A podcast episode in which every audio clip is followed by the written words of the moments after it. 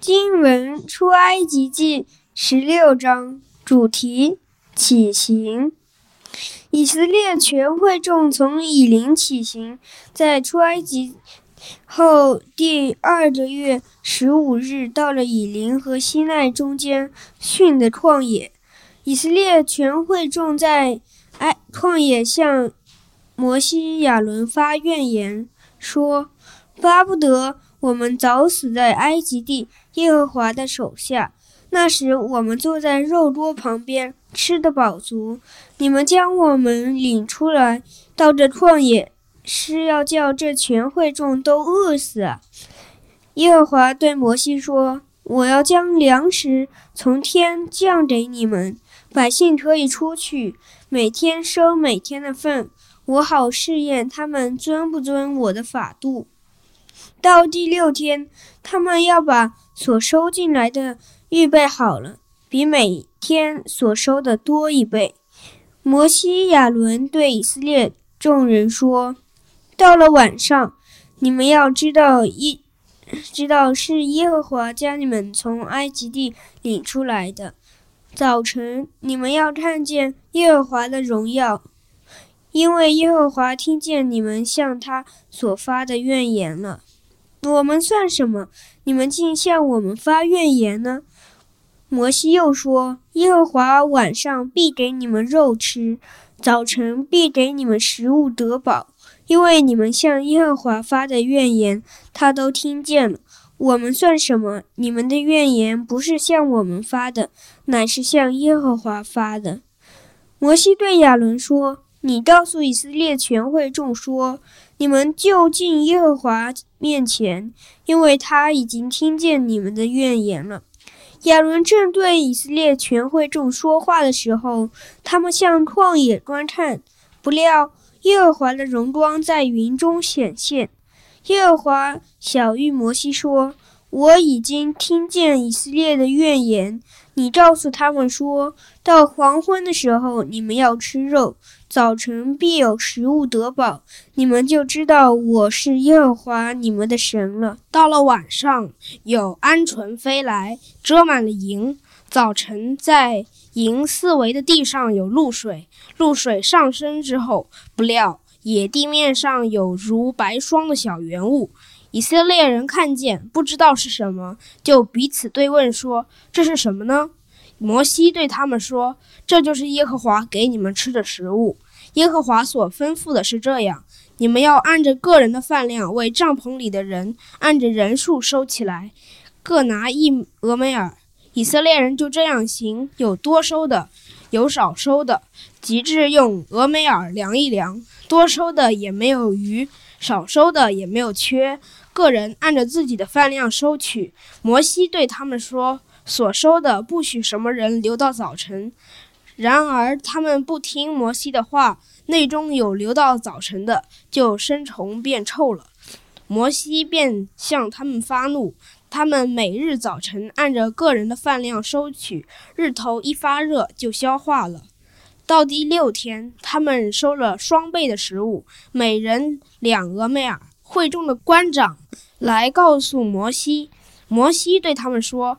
耶和华这样说：“明日是圣安息日，是向耶和华守的圣安息日。你们要烤的就烤了，要煮的就煮了，所剩下的都留到早晨。”他们就照摩西的吩咐留到早晨，也不臭，里头也没有虫子。摩西说：“你们今天吃这个吧，因为今天是向耶和华守的安息日，你们在田野必找不着了。”六天可以收取，第七天乃是安息日，那一天必没有了。第七天，百姓中有人出去收，什么也找不着。耶和华对摩西说：“你们不肯守我的诫命和律法，要到几时呢？你们看，耶和华即将安息日赐给你们，所以第六天他赐给你们两天的食物。第七天，个人要。”住在自己的地方，不许什么人出去。于是百姓第七天安息了。这食物以色列家叫马拿，样子像圆锥子，颜色是白的，滋味如同缠蜜的薄饼。摩西说：“耶和华所吩咐的是这样：要将一满俄梅尔玛拿留到世世代代，使后人可以看见我当日将你们领出埃及地，在旷野所给你们吃的食物。”摩西对亚伦说：“你拿一个罐子盛一满俄梅尔玛拿，放存在耶和华面前，要留到世世代代。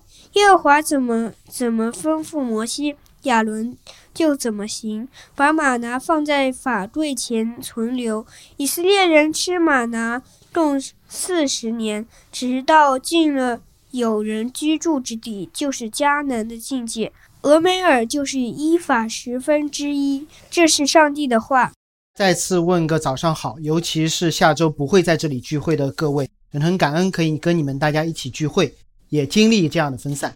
今天是一个不是今天了，这个时代是一个既魔幻又现实的世界。昨天我自己应邀参加了一个领导力大会，目标受众不是我这种传道人，是在座各位在职场打拼的这一群人，在一个五星级酒店里面。和一群今天或者是将来的商业领袖们听着台上大佬们的分享，然后台下就在讨论企业的文化和个人的成长，呃，几乎没有人戴口罩，然后聊天的时候也是唾沫星子乱飞，啊，突然就让我回到了十年前的感受，就是那时候我还没有蒙招，然后也经常参加这样的大会，觉得似曾相识，然后直到吃午饭的时候，大屏幕上面打出了一行字，把我带回到了二零二二。他说：“所有来宾到一楼自助餐厅吃午饭，返沪不满五天的门口领盒饭。”刚才这么近，就是这么荒谬，也是这么真实。就像今天是江陵节的第一天，迎接圣诞的季节，我们应该唱什么歌？普世欢腾。然后你唱的时候，偷偷看了一眼朋友圈，你要么怀疑自己的耳朵，要么怀疑自己的眼睛。此时此刻，边上是上马的终点，有人在外面跑步。此时此刻，这个国家里面还有人足不出户。这两天，如果你在家里面看世界杯，不知道多少家的孩子会问说：“爸爸，为什么这么多人在一起不戴口罩？”你怎么回答？平行宇宙、科幻片还是什么？所以我们会怀念的，就像昨天我突然怀念前十年前还在职场打拼的我。我们在座的会怀念二零一九年的那些岁月，而越是艰难，我们要么怀念，要么止步不前，又觉得好像大时代的车轮在碾压我们这些躺平的人。就看边上人开始卷，看谁跑得快。到底我们该怎么办？无所适从的时候，我们这间教会选择了今天继续集体的敬拜，继续起行。真的不是因为我们准备好了，离开的人也不是因为这里不好。或要去的地方太好，只是因为我们手中的圣经，或者是刚才所听到的孩子们读的那一段，是上帝给每一个大时代中的教会提前预备的剧本。在我们不知道该怎么办的时候，我们照着做就是了。这个江陵节，我们的讲道系列，有人会发现，我们回到了复活节留下的那部分，回到了出埃及记。那就让我们一起来看，过了红海之后的以色列人，他们都经历了什么。保罗说：“这一切写在经上，是为了要警戒我们这末世的人。这些话是用来警戒我们的。刚才听到这么一大段出埃及记十六章的经文，可能大家只记得那两个生僻字和玛纳，而多半你还误解了玛纳的用途。那就让我们按照顺序来看这段经文，你会重新认识这帮起行的人到底是谁。”上帝赐给我们恩典的目的是什么？以及出发之后我们要做的事情是什么？允许我在开始就直接剧透今天要讲到的这三方面：起行的不是一群好人，是一群罪人。上帝赐恩不是满足我们实际的眼前的需要，是满足我们终极的需要。而起行之后，不是被上帝使用，而是被上帝训练，成为他的样子。起行的是罪人，恩典是让我们认识上帝。起行之后是开始被训练。我们先看这群过了红海的以色列人，他们是多怎样的罪人？所以明天、下周不会在这里的那些人，首先你们要知道，你们不是一群厉害的人，也不是一群更加圣洁的人，你们是一群罪人。十六章这么记载：以色列人全会众在从以琳起行，出埃及后两个月十五日，到了以琳和西奈中间训的旷野。你大概就知道嘛，从一个地方起行，到了一个旷野。以色列人为什么离开以琳，或者他们怎么选择路线的？因为他们出了埃及之后是一个全新的世界，不是因为他们愿意，不是因为他们认路，是因为当时上帝的云柱火柱还在。上帝的云柱火柱带着他们从埃及到了红海边，从红海走到了拉玛，从拉玛这个地方把苦水变甜，带他们到了以林。十六章的结尾对雨林有一个描述，记住那是中东的旷野。以林有十二股泉水，七十棵棕榈树，水土肥沃，适合久居。换做我是以色列人，就留下嘛。然而没有，因为带他们出埃及的目的不是留在以林，虽然这里很好，出埃及的目的是为了他们把迦南变成新天新地。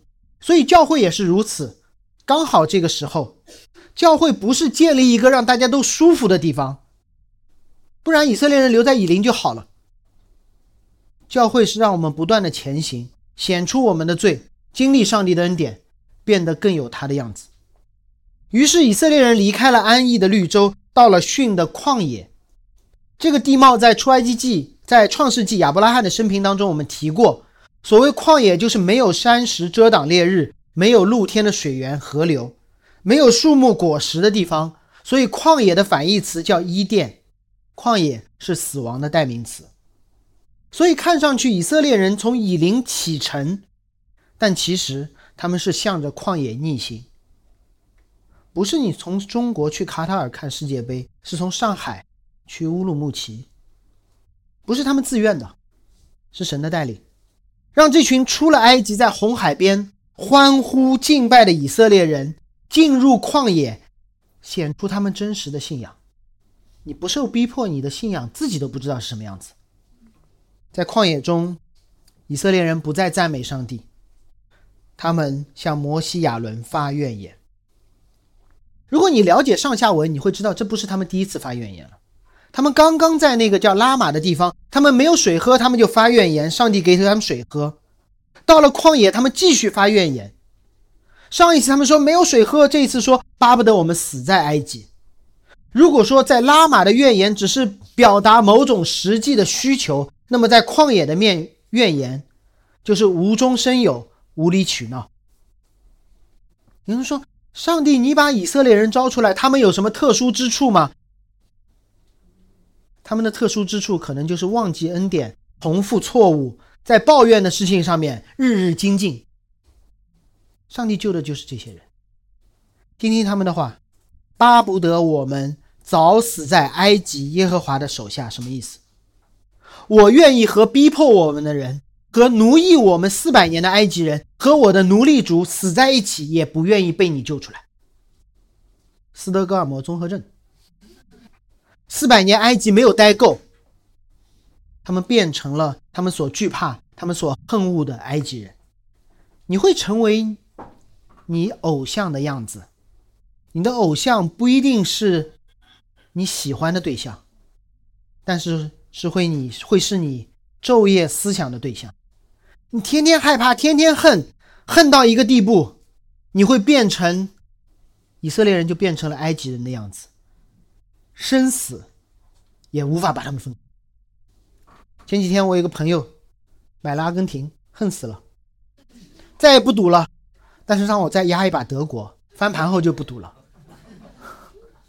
这是一群在以色列在红海边见证大水分开，在以琳在拉玛看到苦水变甜的以色列人。即便有这样的经历，不足以让他们对埃及彻底的绝望，产生对上帝的敬畏。这段经文的记载，不是让我们避开这样的样式，是在告诉我们罪人的本性，不仅忘恩负义。还要无中生有。他们说什么？我要死在埃及。埃及是什么地方？那时我们坐在肉锅旁边，吃得饱足。真的吗？他们在埃及涮火锅，吃到饱。你是产生幻觉了，还是饿昏了？真的希望摩西当时说：“那我们把出埃及记往前翻几页嘛？”第一页说什么？埃及人派监工辖制他们，加重苦害他们，让他们为法老建两座城，叫比东和塞兰，连城市两幢楼都有名字，以色列人没名字。无论是和泥做砖，在田里做各样的工，一切工上都严严的待他们注意细节。他们要做什么？他们要造楼，然后呢，他们还要做砖，劳动工具、原材料都要自己做，然后呢？还得自己在田里面种地，不发工资的，哪有肉？只有自己种出来这些土产。法老吩咐他的众民，所有埃及人，现在有一条法令：所有埃及人的男孩，你们看到了都要丢到河里。哪有肉吃？有人要吃你们。到了第五章，不可照样把草给百姓做砖，让他们自己去捡草，断了他们所有的供应链。你觉得这哪里是有肉吃的生活？如果你还是觉得说以色列人应该有点肉吃吧，看十灾，所有的牛羊都死了还臭了。他们继续抱怨：“你们将我们领出来到这旷野，是叫我们全会众都饿死啊！”帮你们理一下以色列人的逻辑，抱怨逻辑。我们现在没有东西吃，所以我们肯定会死，一样死，不如死在埃及。在埃及，我不会死，还会过好日子。所以，上帝，你把我带出来，是为了要杀死我。所以，神，你是恶的。这样的荒谬的逻辑，把各种不可能性和假想变成必然性，是几乎所有经历苦难的罪人对上帝抱怨的方式。我现在在苦难中，如果苦难不停，我就死。主啊，你把我带到这个地步，如果不是你，我日子可好了。所以，神，你是邪恶的。你是要杀我？你怎么知道苦难会不停？你怎么知道另外一条出路就是好的？你凭什么结论？凭什么得出上帝是要杀你而不是救你的这样的一个结论？但是，但是，罪人在逆境当中一定会抱怨，一定会产生错觉，一定会把指责指向上帝。原因是我们主动的忘记刚刚经历神的恩典。保罗对格林多教会解释的这段经文被记载下的用意，就是要警戒我们这末世的人，让我们知道我们是怎样的人。在座有些人熟悉，有些人不熟悉，有些人渐渐的熟悉起来。那刚我们熟的时候，我就会听到你们当中的抱怨，有些也是我的。有些人开始抱怨有孩子，觉得没孩子的日子真美。有些人开始抱怨婚姻。觉得单身的日子好自由，说不定不跟这个人结婚，还能找一个更高、更美、更帅、更多金的呢。我们中间也有人抱怨单身生活，就说要是不信主，我选择的余地可大了，说不定选了一个好的，还可以一起信主。我也不知道这想象力是怎么来的。工作也是如此。哎呀，我再等等，这个 offer 先不接，说不定会有更好的。跳槽的时候，你会对上一家公司的福利产生幻觉的，对吧？跳槽以后，你会觉得上一家真的好好啊。然后在座如果有海归回国的，我们会选择性的忘记在北美、在国外所有的一切吐槽的事情，然后莫名的放大那些好的事情。留在国内的就会觉得说，如果我出国混的肯定比你好，现在过着中产阶级的安逸生活。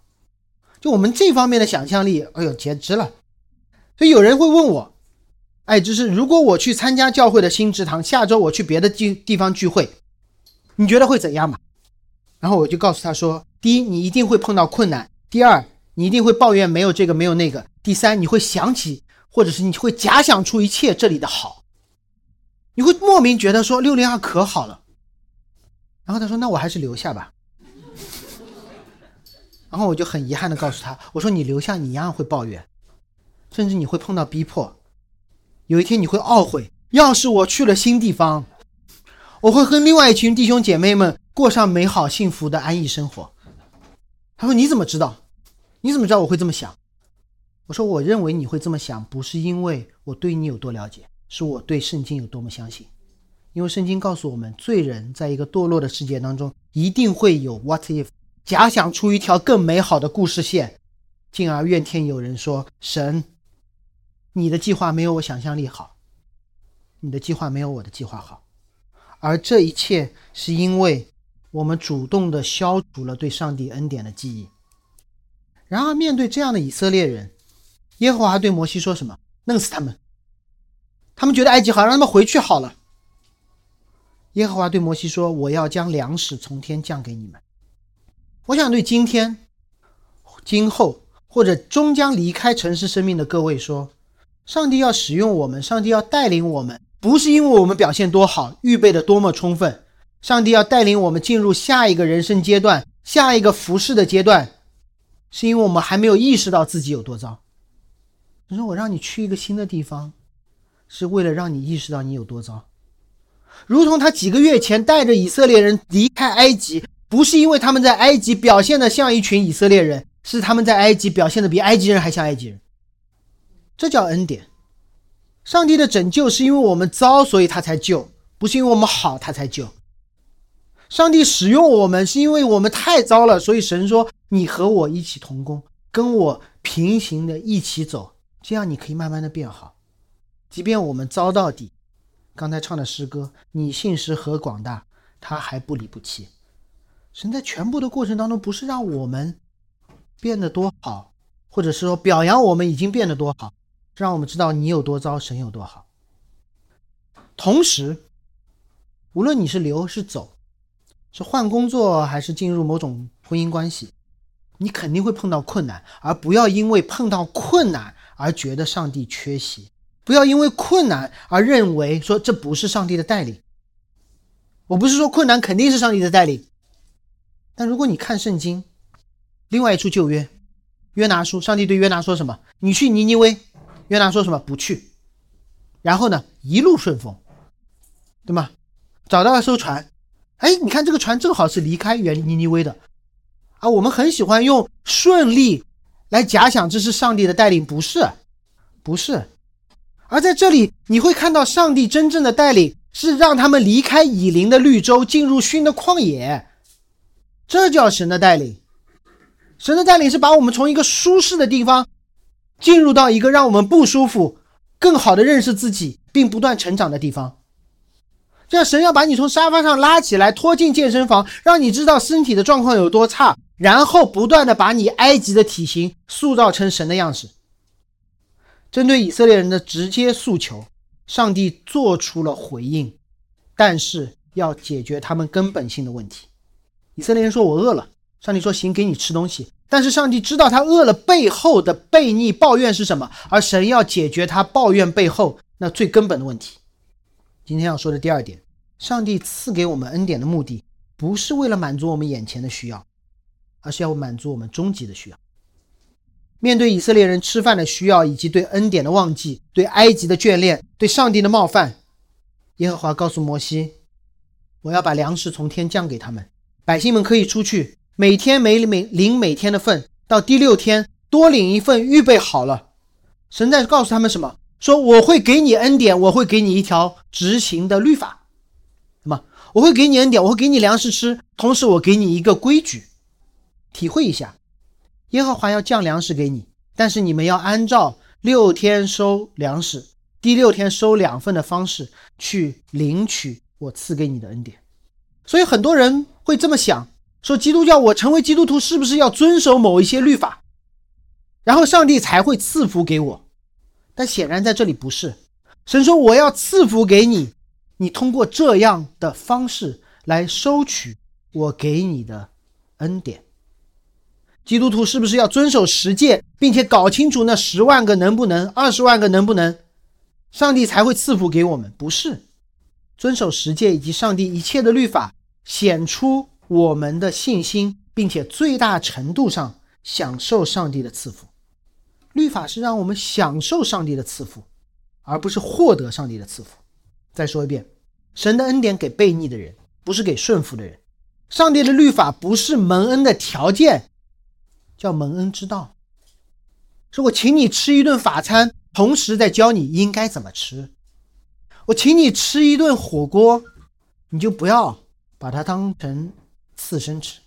所以律法是给你一个最好的方式，去领受上帝的恩典。而上帝赐恩的目的是什么？哎，你们这帮以色列人太烦了，给你们点吃的，闭嘴好了。然后神就从天上扔两个粮食下来，就像很多家长扔一个 iPad 给孩子，烦死了，拿去玩吧。烦死了，你们吃饱了就可以闭嘴了，也没有什么幻想了，对吗？不是，上帝给了他们粮食，还强调了给粮食的目的。十六章六节，好重要的。摩西、亚伦对以色列说：“到了晚上，你们要知道耶和华将你们从埃及地领出来；到了早晨，你们要看见耶和华的荣光。”神没有说：“我赐给你们鹌鹑，让你们在晚上得饱；赐给你们天上降下的粮食，让你们早上不饿。”神说：“我赐给你们这些东西，让你们知道耶和华是谁，并他的荣耀。”这是目的，吃饱是过程。看到神的荣耀，记起上帝的工作，这是目的。因为耶和华听见你们向他所发的怨言，不是因为话耶和华知道你们饿了。记住，他们觉得饿了，他们看到神赐给他们食物，但上帝看到的是他们背后的怨言，以及他们对神的忘记和无视神的荣耀。他们怀念埃及，他们妄想埃及有火锅吃。他们忘记了自己怎么今时今刻到了这里，于是神给他们粮食，为了帮助他们恢复记忆，为了让他们更好的认识神。摩西补充了一句，第八节说：“因为你们向耶和华发的怨言，他们都听见了。我们算什么？你们的怨言不是向我们发的，是向耶和华发的。”这句话直接堵住了以色列人抗辩的嘴，他们一定会抗辩的，说：“我们骂的是摩西和亚伦，不是骂你耶和华老人家。”阿神说：“一切的怨言，不管你是指向环境，还是你的配偶、你的孩子或弟兄姐妹、老板或同事，你背后都说，如果不是他们，我会过得更好。这一切都是对上帝发的怨言，好像在说：我拥我配一一对更优秀的儿女，我配一次更美满的婚姻，我配一份更高的收入，我配一个更伟大的祖国。潜台词是说神。”你的安排没有我计划好，你不公。耶和华没有解释此刻的艰难，而是让他们看到了神的恩典。为了让他们认识恩典的源头，就是刚刚把他们带出埃及，在以林给他们泉水，他们赞美过，他们感谢过，他们又抱怨过的那位神。摩西亚伦对以色列人这说这一切话的时候，第十节，神还给了一个背景的，不是音乐背景的，超自然的景色背景板。耶和华的荣光在云中显现，帮助他们巩固一下。别忘了，在红海那里，耶和华的荣光拦住了埃及的追兵。耶和华的荣光带你们进入红海，行走如干地。你都忘了吗？我有朋友总觉得旧约当中的上帝是一个非常严酷、严格、残酷的法官，但我希望他读读这里，让我们看到的是一个极其卑微、柔和、不离不弃的父亲。不断的去帮助他那个失忆的孩子找回美好的记忆，他已经不认爹了。但是这个父亲说：“来，我帮你，你看看原本的照片，回想一下昨天我跟你过了些日子，我跟你经历了什么，你想起来我是谁好吗？”最近的新闻报道说中国内地频发中学生失踪案件，那我也不妄自推测案发的原因和动向，但为人父母的我想到的。首先是报道当中、视频里那些哭晕的父母，好不容易把孩子养到了少年，无论是前途光明的学霸，还是抱准了就是躺平啃老的学渣，都是亲生的。亲生孩子找不到，就是骨肉分离，拼了命也要找回来。我在一些电视节目当中看到过，被拐卖的人口，若干年后少年成了成人，父母相认。努力的去看那些老照片，带他去走那些儿时走过的小巷，去吃那些小时候你爱吃的食物，为了让你恢复那些记忆。有没有想过，这里以色列人他们经历的是什么？如果一个父亲丢了他的孩子，他冲到了绑匪的家中，深入虎穴，把绑匪打了一顿，救出了儿子，在出来的路上。在回家的路上，儿子就开始跟父亲说：“饿死了，你为什么把我救出来？刚才那个小黑屋里面还能吃海底捞外卖呢，你救我出来是为了要饿死我吗？”如果我在旁边就一顿痛打，但只有真正的父亲，会为这个孩子找一些借口，就他被关的太久了，他受了太多的苦，赶紧预备一些食物，不是让他不再抱怨，让他知道这个救他出来的人不是第二个绑匪，是亲生的父亲。上帝用这样的方式对待悖逆的以色列人，对待失意的以色列人，让摩西记载下来，不是简单的历史重演，让我们明白这位上帝和我们是什么关系。不是监督我们是否守法就要审判我们的法官，不是喂饱我们好让我们替他干活的法老。虽然这是很多基督徒或非基督徒对上帝的理解，是一个把我们从魔鬼死亡手中拯救出来，帮助我们慢慢恢复记忆的老父亲。而耶和华不仅用超自然的方式，也用自然的方式来赐他的恩典。首先，我们看到的是神赐给他们鹌鹑。鹌鹑不是天天都有的，整个旧约历史当中有两次鹌鹑掉下来喂饱他们。第一代的读者不会觉得这是一个超自然事件，因为在中东确实有鹌鹑大量的迁徙，然后他们碰到风沙的时候会力竭，就像现在跑马拉松，有些人实在跑不动了怎么办？停下来歇一歇，会有大批的鹌鹑降下来的。所以，上帝用了一个自然的方式让以色列人吃到了肉，同时他也用超自然的方式让他们吃到了一个他们从来没有见过的东西。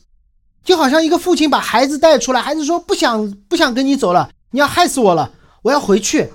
那几个哥们虽然打我，但是让我吃东西，然后他们把打挨打的记忆给忘掉了，删掉。然后这个父亲可能在内地，我也不懂啊，可能在内地先给这孩子买了两个肉夹馍，让他充充饥，然后给这孩子吃一些超越他认知领域的食物，然后就端上了一盘大闸蟹、蒜末、生姜。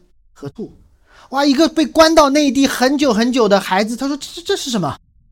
他爸爸为什么要给他吃一个在他的认知领域里面完全没有的东西？”他爸在告诉他说：“我要把你带到一个你从来没有去过的地方，我要把你带去一个你从来没有去过的地方，不是从这个绑匪家带到那个绑匪家，是带到一个你从来没有看到过。”纵然你都想出了埃及有肉吃，还是在你想象力范围内的重新组合。我要带你去一个你想都没想过、看都没看过的美好的地方。耶和华给他们看到一种特殊的食物，好让他们知道耶和华不同于任何前一任的法老。然而以色列人的反应是什么？以色列人说：“以色列人看见，不知道这是什么，就彼此问说：这是什么呢？”可能你们已经察觉到了，老基督徒也会察觉到。直到现在，我跟你讲了半个小时了，我都没有用大家熟悉的名字去称呼这个食物。我一直说粮食，天上降的粮食，上帝赐的那个东西。这个食物叫什么？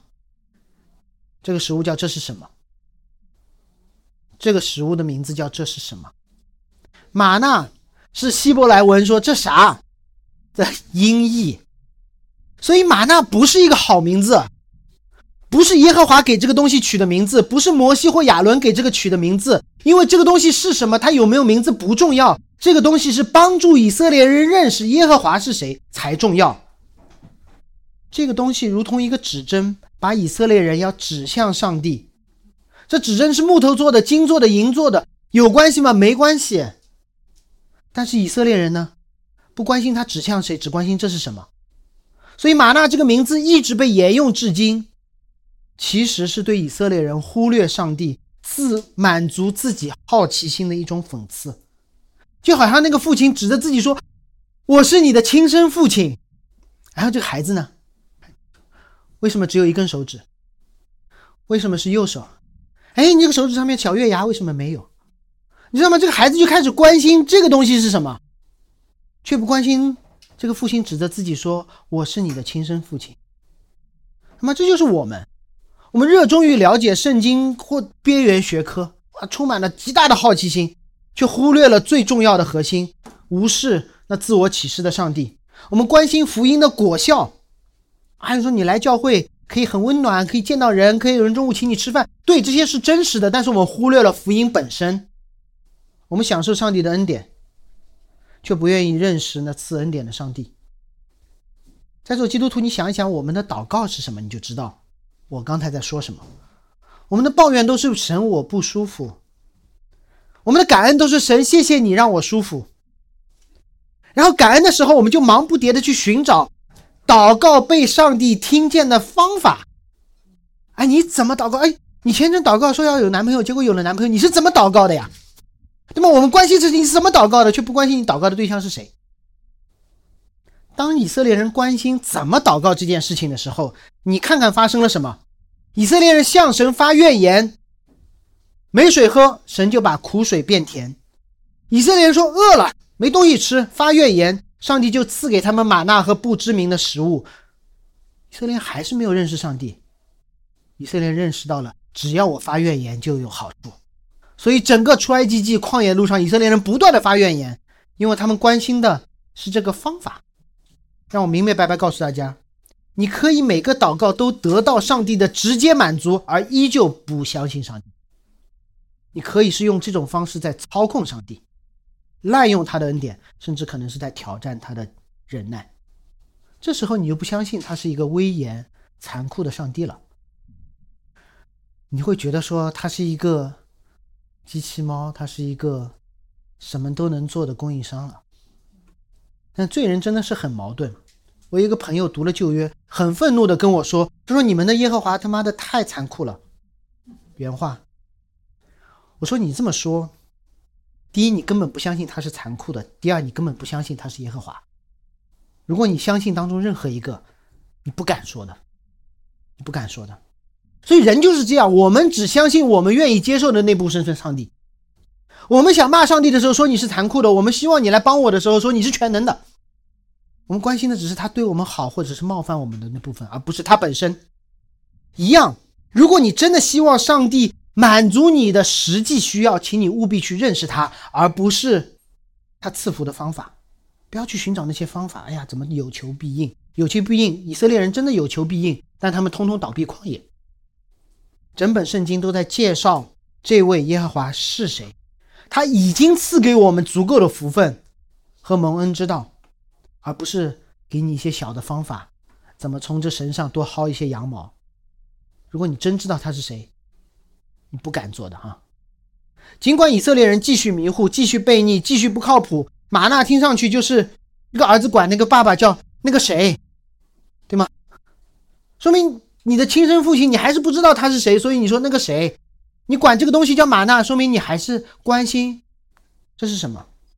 尽管如此，这个父亲依旧使用这是什么？是玛纳来训练这个不孝的儿子。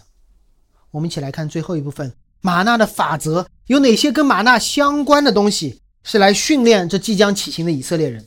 我们已经知道了，以色列人起行不是因为他们好，而是因为他们糟。上帝赐给他们粮食，不是为了解决他们饿的问题，是为了解决他们忘记、不认识神的问题。现在起行之后，上帝要继续通过持续的恩典，训练他们反映神他自己的形象。对马上要植堂的各位，我想说，你们下周开始去到那个新堂，不是因为你们有多好，是因为你们的罪还暴露的不够，不是因为你们训练好了可以走入旷野，是神邀请你们进入旷野，开始你们的训练。然后简单来说，马纳相关的几条规则：规则一，不缺，不缺，人均吃多少？一俄梅尔两升，两升。不会缺的，不会缺的，而且还有不同的做法呢，可以烤，可以煮，我们都熟悉那个词叫保供，对吗？不会缺的。第二，叫大家一起吃。第六十六到第十八节，耶和华吩咐说，个人按着个人的饭量为帐篷里的人收人均一俄美尔。以色列人这样行，有多收的，有少收的，多收的没有有余。少收的没有缺，个人按着自己的饭量收取。玛纳不是一群人拿着饭盆去打饭，搞得跟做核酸一样，是一个帐篷里面有多少人，人均一俄美尔，然后就去拿就好了。派一个人出去拿，或者派两个人出去拿。两个人的帐篷只要出去一个人拿多少？两俄美尔。四个人的帐篷派多少？一个人出去拿拿多少？四俄梅尔。我最近看到我有朋友去露营，四室两厅的帐篷，住了八个人，拿多少八俄麦尔？可能需要两三个人去拿。耶和华在用这样的方式训练以色列人群体生活，不是个体对法老的负责，而是在一个群体当中彼此负责。如果你相信一切都是神所赐的，一切的财富、得财力的能力都是神所赐的，那么其实就像我们出去吃饭，边上有一个饭厅，对吗？一桌四个人说：“哎，我去拿一下筷子，我拿了四双筷子回来，就是这么简单。可能有些人能力强一点，有些人愿意服侍的多一点。”那我们就奉献多一点，去帮助教会里面的贫穷的人，都是神给的，我们只是过一个手罢了。解决贫穷的方式可以是帮助弱者获得更多的能力，也可以是让强者显出极大的慷慨。规则三：零库存。十九节到二十节，摩西说的，不许什么人留到早晨，他们不听摩西的话，内中有留到早晨的，就生虫变臭了。摩西向他们发怒。零库存要训练他们什么？是他们的库存管理能力吗？不是，是他们对上帝的信心。我们都喜欢留库存，因为库存给我们带来安全感。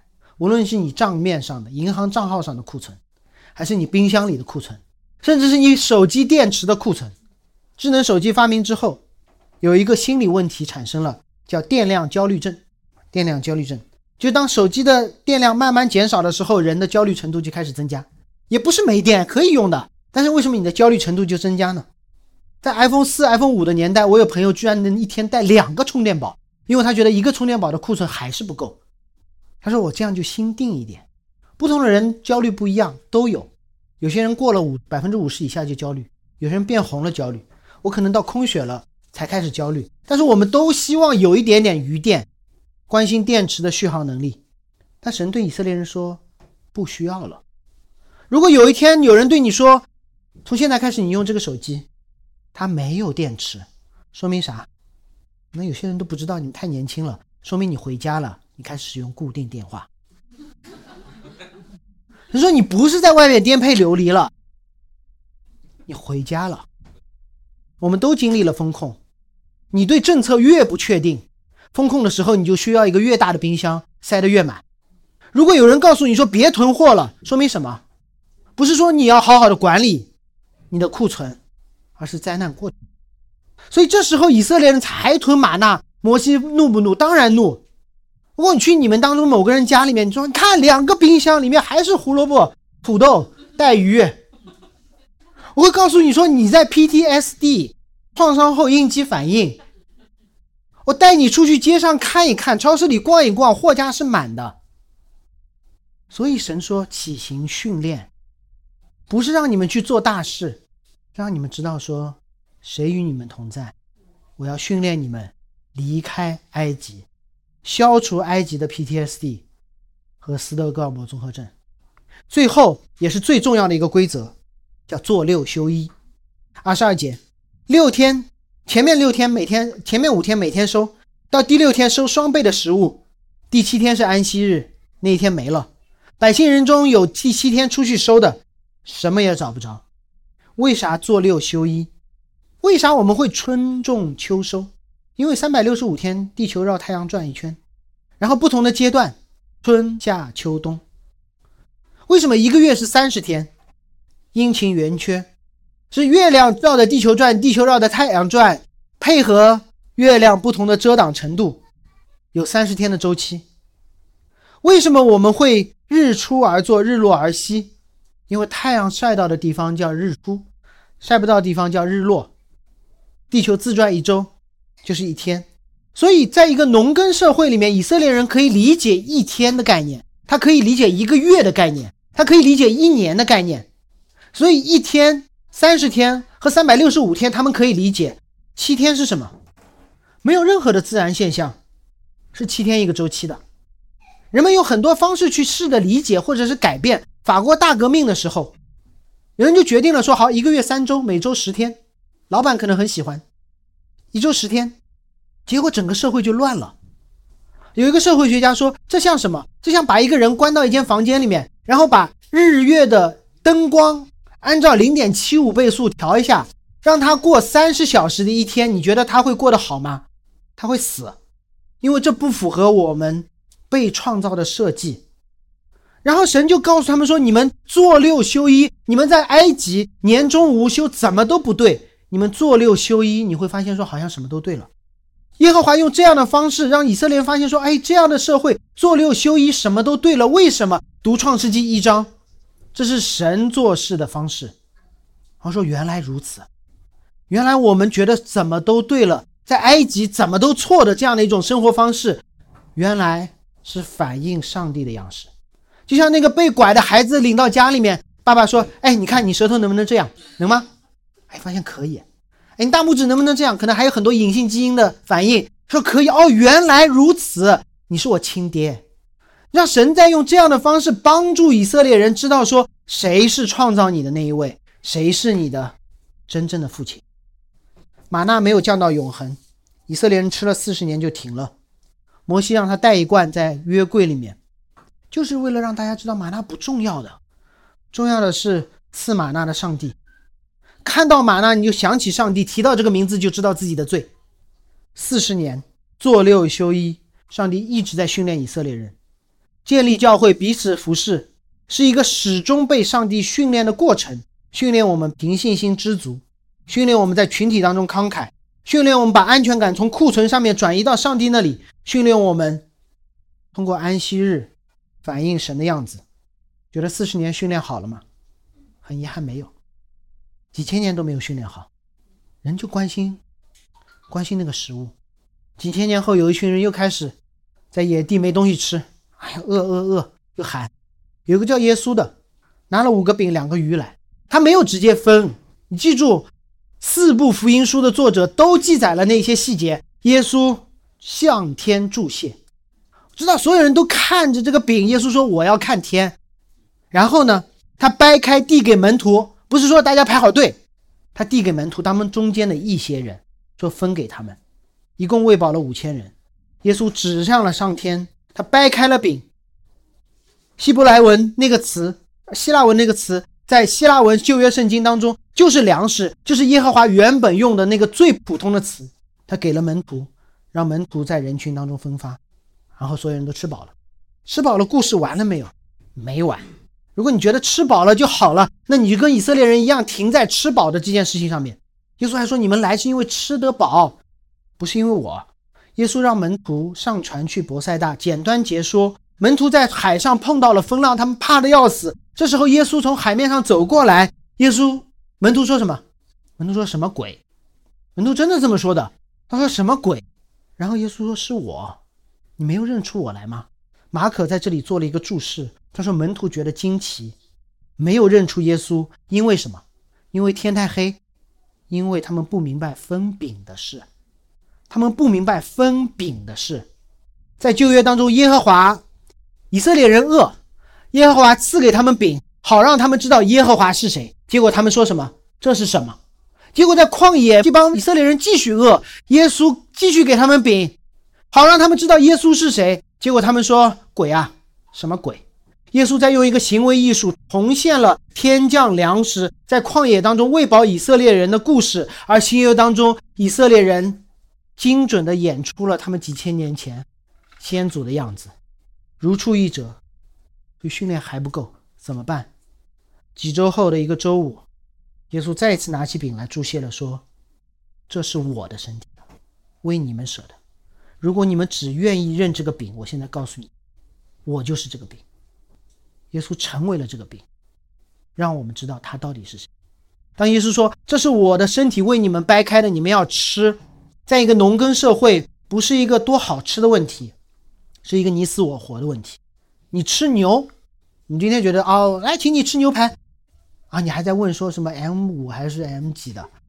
旧约的时候，新约的时代，请你吃牛排意味着有一头牛要死了；请你吃饼意味着麦子要死了。耶稣说：“请你吃我，意味着耶稣要死了。”那天是逾越节，主耶稣说：“我是那个让你们出埃及过红海的逾越节的羔羊，我是那个让你们在旷野当中吃得得饱，最后应该去认识的那位神。”吃完掰开的饼之后，耶稣没有结束，耶稣起行了。这是我们今天的主题。他去往的是橄榄山，不是新天新地，是十字架，不是伊甸园。耶稣从降生开始，圣诞节是普世欢腾，普世欢腾的原因是有人类历史上最大的一次逆行，就是三位一体团契当中的那位神进入这个堕落败坏、至黑暗的世界，因为他我们才普世欢腾。这一切对今天我们即将起行的这些人有什么意义？如果没有耶稣，我们每一次的起行，无论是换工作还是换新的关系，换城市还是换人生的新阶段，如果没有神，就是换口味而已，煮的变成烤的。